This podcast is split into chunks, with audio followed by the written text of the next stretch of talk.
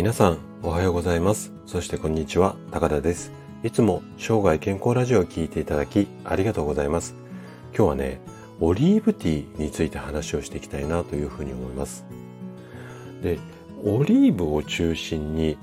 大麦とか玄米この辺りをブレンドして健康とか美容にいいっていうこう宣伝文句のオリーブティーなんですけども果たしてその効果っていうか実力はいかにっていうような、まあ、話を今日していきたいなというふうに思うんですね。で今日のテーマとするとオリーブティーは美容に効くのか、まあ、こんなお題にし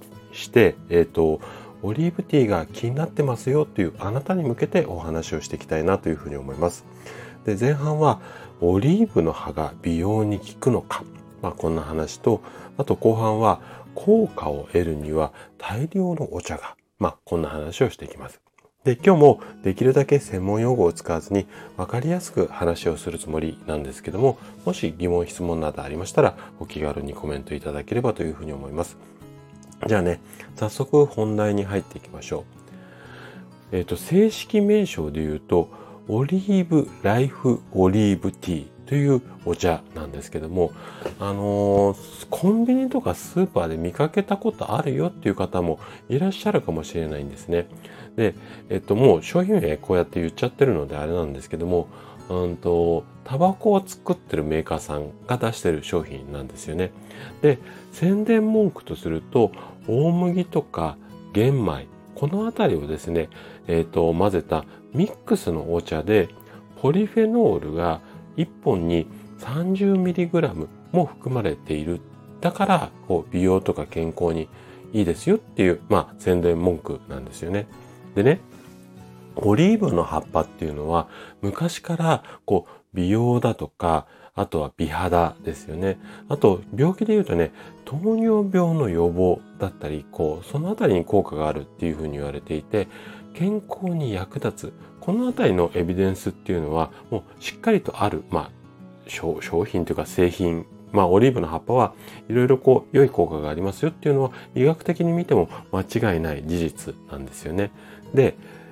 この販売しているメーカーさんの試験によれば、LDL コレステロール、いわゆる悪玉のコレステロールなんですけども、これの低下だったりだとか、あと、紫外線に対する、まあ、紫外線での害っていうんですかね、お肌の害を防ぐ効果までありますよっていうような、まあ、触れ込みなんですよ。でね、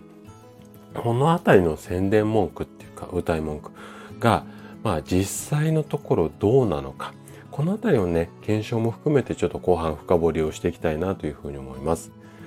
で、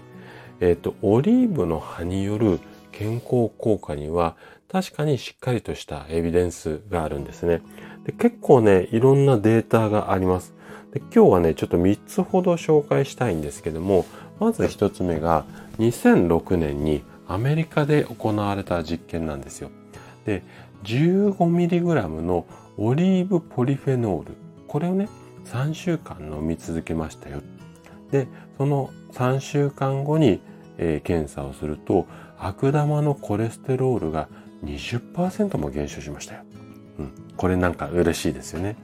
で、2つ目のデータとすると、2013年です。これはオークランド大学っていうところで、うん、やられた実験なんですけども、今度はね、1日に 50mg のオリーブ、うん、オリーブオイルポリフェナール。これを飲んでもらった人は、肥満患者さんが多かったんですけども、この方、ほとんど全ての方がコレステロール値が改善しましたよ。まあ、このあたりも嬉しいデータですよね。で、最後に紹介したいのが、2008年にパピア大学っていうところで行った実験なんですよ。で、これは1日に体重 1kg あたり25から 85mg のオリーブポリフェノールを飲みました。で、参加者のほとんどが紫外線によるダメージが低減しましたよ。まあ、このあたりがもうエビデンスとしてしっかり残っています。で、ここまでのデータを見る限り、オリーブポリフェノール、これが美容だとか健康に良いのは間違いないんです。で、ここまでは OK なんですけども、ただし、こっからちょっと重要なことなんですが、気になるのが、オリーブティーに含まれているこのポリフェノールの量なんですよ。で、今までのデータから検証すると、最低でも1、あの、1日あたりですね、体重1キロに対して 30mg 以上のポリフェノールを摂取しないと効果が出ないっていう今まで紹介したエビデンスなんですよ。なので、これをこの販売されているオリーブティーで似たような効果を得ようとすると、今の含有量から計算するとね、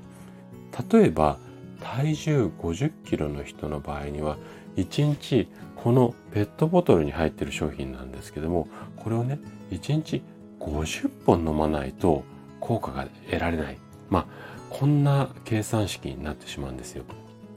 でうん1日まあ3本とか5本ぐらいだったらなんとか頑張ればいけそうですけど実際に1日50本っていうのはまあまあちょっとどう考えても現実的ではないですよね。なので